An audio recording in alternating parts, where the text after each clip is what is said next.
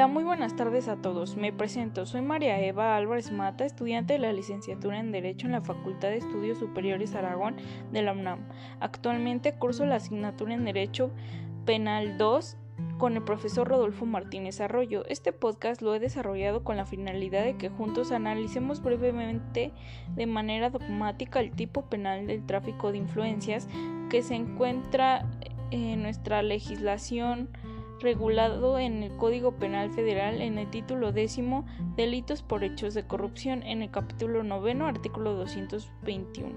Pero en esta ocasión nos estaremos enfocando en lo descrito por el Código Penal para el Distrito Federal en su título décimo octavo Delitos relacionados con hechos de corrupción contra el servicio público cometidos por servidores públicos en el capítulo octavo artículo 271. Bien, comencemos por definir qué es el tráfico de influencias.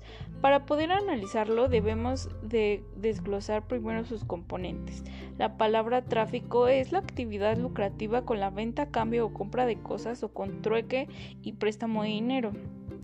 Entonces se entiende por traficar, comerciar, negociar con el dinero y mercaderías, trocando, comprando o vendiendo o con otros semejantes tratos.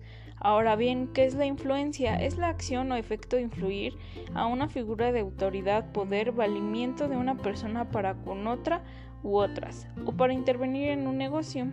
Entonces podemos deducir que influir es producir ciertos efectos de unas cosas sobre otras o ejercer a una persona o cosa predominio o fuerza moral en el ánimo de otras u otra. Una vez desglosados ambos conceptos, eh, podemos decir que el tráfico de influencias es una negociación ilegal y contraria al derecho, a los principios y a las normas legales, ya que se está ejerciendo eh, poder, autoridad o fuerza moral sobre el ánimo de las personas a quienes se les solicite la resolución o realización de este negocio.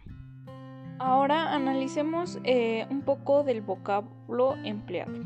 En el tipo penal del tráfico de influencias, en el artículo 271, a letra dice que al servidor público que por sí o por interpósita persona promueva o gestione la tramitación de negocios o resoluciones públicas ajenos a las responsabilidades inherentes a su empleo, cargo o comisión, se le impondrá de 2 a 6 años de prisión y de 100 a 500 días de multa.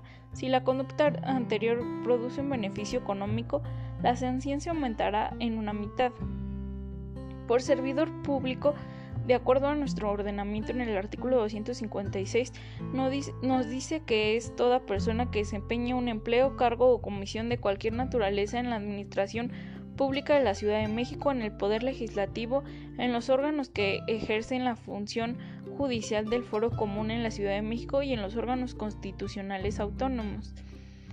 Ahora, eh, podemos decir que es... La acción se puede cometer por el mismo servidor público o por interpósita persona. Esto quiere decir que a través de otra persona, que es la que va a actuar de una manera eh, en la que aparenta obrar por cuenta propia, pero en realidad interviene por un cargo y en beneficio de otro.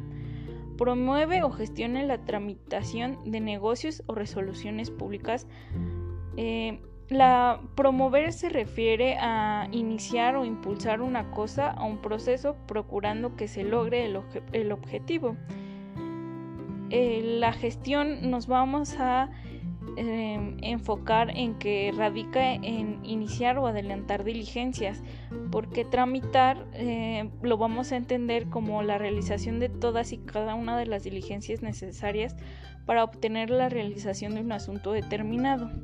Y un negocio es mm, eh, una actividad, un trabajo, una ocupación, un hacer que se realiza con el espíritu de lucro o también se entiende como acción o efecto de negociar. Y una resolución pública la entendemos como los actos de autoridad administrativa o judicial que definen o dan certeza a una situación o que producen efectos legales. Todo esto el sujeto activo, en, de acuerdo al tipo, va a buscar por sí mismo o a través de otra persona influir en, otro, en otra persona, que en este caso también sería un servidor público, que tiene cargos muy distintos a los del sujeto activo y el sujeto activo va a tratar de influir en él para que cambie algo que está fuera de sus funciones a su beneficio, que puede o no ser económico.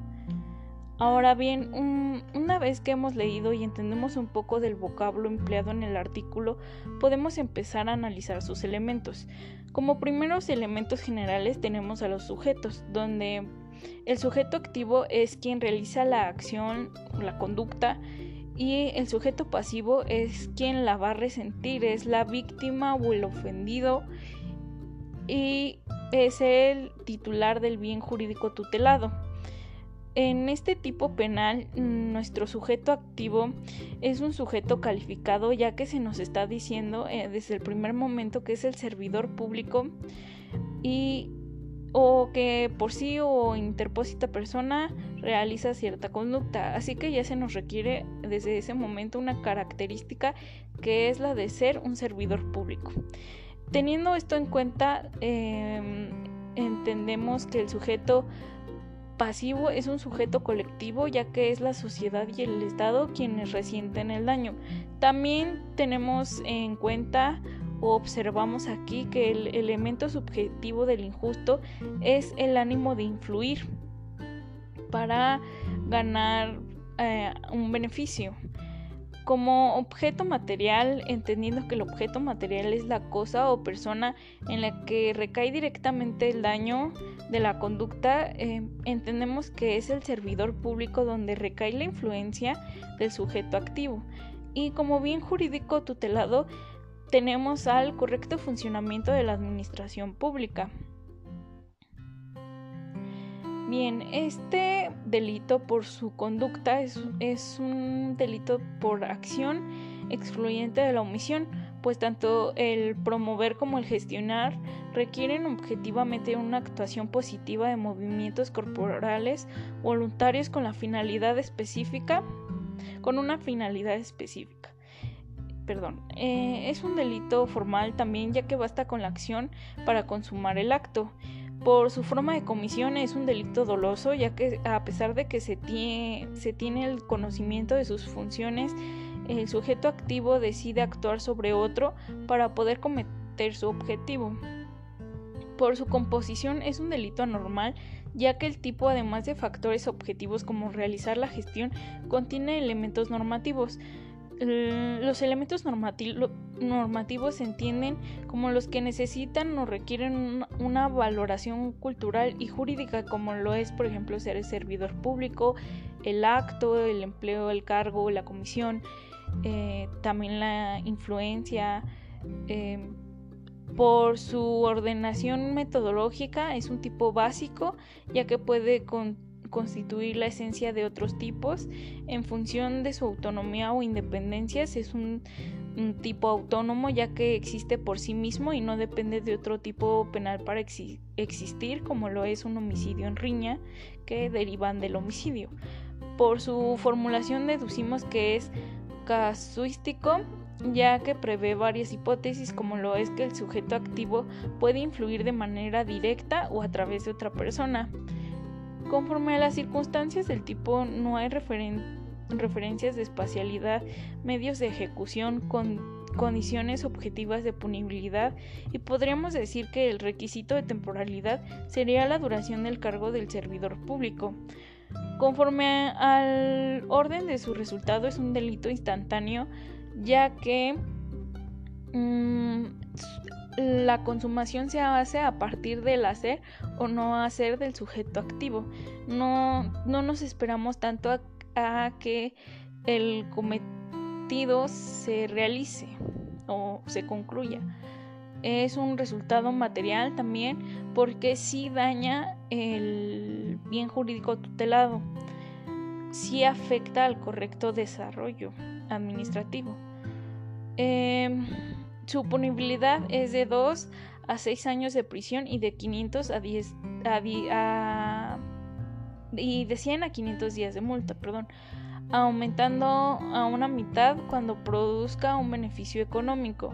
Además de esto, tenemos que considerar que en nuestro artículo 256 del mismo código, en el mismo título, en el capítulo primero, nos, en su fracción segunda nos dice que de manera adicional a dichas sanciones se impondrá a los responsables de su comisión la pena de destitución y la inhabilitación para desempeñar empleo, cargo o comisión públicos y cargo de elección popular, así como para participar en adquisiciones, arrendamientos, servicios u obras públicas, concesiones de su de prestación de servicio público o de explotación, aprovechamiento y uso de bienes de dominio de la Ciudad de México por un plazo de 1 a 20 años atendiendo los siguientes criterios que el primero será de por un plazo de 1 hasta 10 años cuando no exista daño, perjuicio o cuando el monto de la afectación o beneficio obtenido por la comisión del delito no exceda de 200 veces el valor diario de una unidad de medida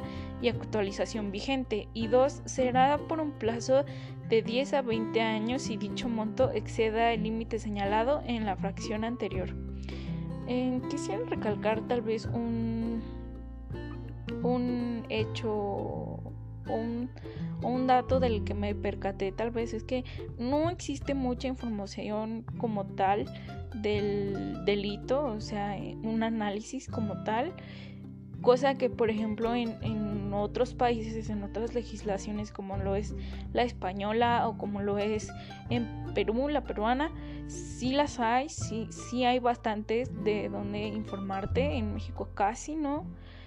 Mm, sí se necesita buscar un poco y por ejemplo una, algunas diferencias que noté fue que en la española y en la peruana este la el tráfico de influencias se puede realizar tanto un servidor público como una, un particular. No, no existe aquí un, un sujeto activo caracterizado bueno con características Em, además de que también radica un poco más en que sí exista cierta influencia o que más bien que tengas como cierto, ciertos contactos que puedan afectar a, ciertas resoluciones o, mm, o sí en la función de algunos efectos comerciales que no derivan de tu función o de tu empleo.